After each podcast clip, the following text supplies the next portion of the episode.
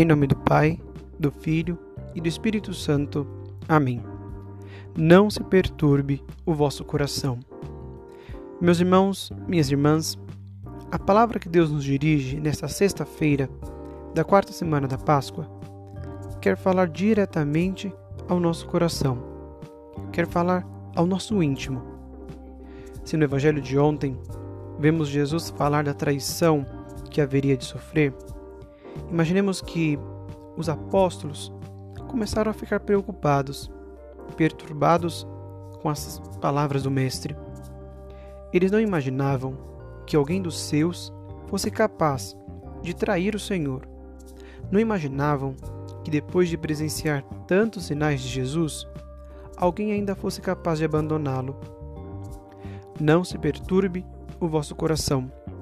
A perturbação que diz o Senhor nesse trecho é aquela tristeza que provém do mundo e se toma conta das almas deixas sem fé. Ela diz respeito àqueles que têm o coração pouco enraizados em Deus. Estes, ao serem confrontados pelas dificuldades da vida, deixam-se levar como folhas numa tempestade.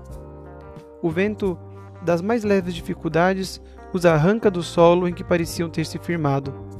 E é justamente aqui, em meio às agitações e descontroles de um coração à beira do desespero, que se revela a sua falta de confiança e abandona a providência.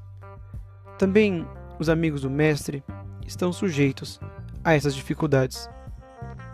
Não se perturbe o vosso coração.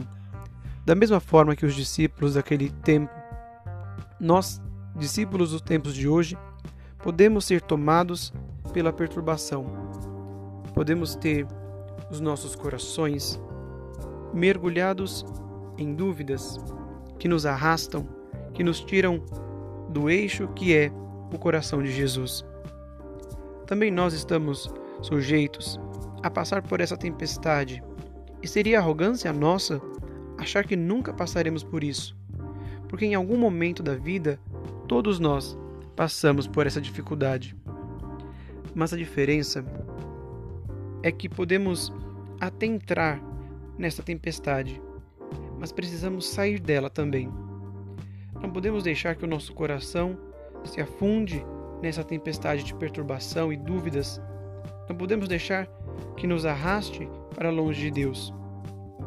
Não se perturbe o vosso coração para que nosso coração não seja tomado por essa dúvida mortal, nós precisamos ter raízes profundas em Deus.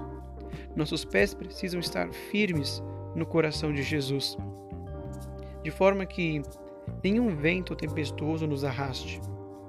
É, e isso só ocorre quando criamos uma profunda amizade com o Senhor. Só ocorre quando somos íntimos do Mestre.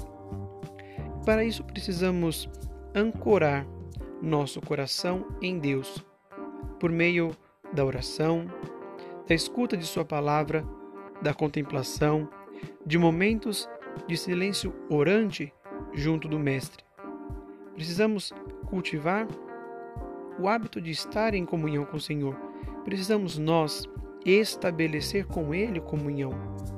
Precisamos nos acostumar a falar com o Mestre a sair da tempestade do dia a dia, da tempestade de pensamentos, de sentimentos, da tempestade de informações a que nos submetemos, para, num silêncio, no momento de oração, ter um diálogo com o Mestre e não deixar que nossa alma caia na perturbação do tempo presente, não deixar que o nosso coração fique perturbado. Peçamos hoje a Deus a graça de estarmos ancorados em seu coração, a fim de que nada neste mundo perturbe nosso coração, a fim de nos tirar do seu amor. Coração de Jesus, eu confio em vós. Amém.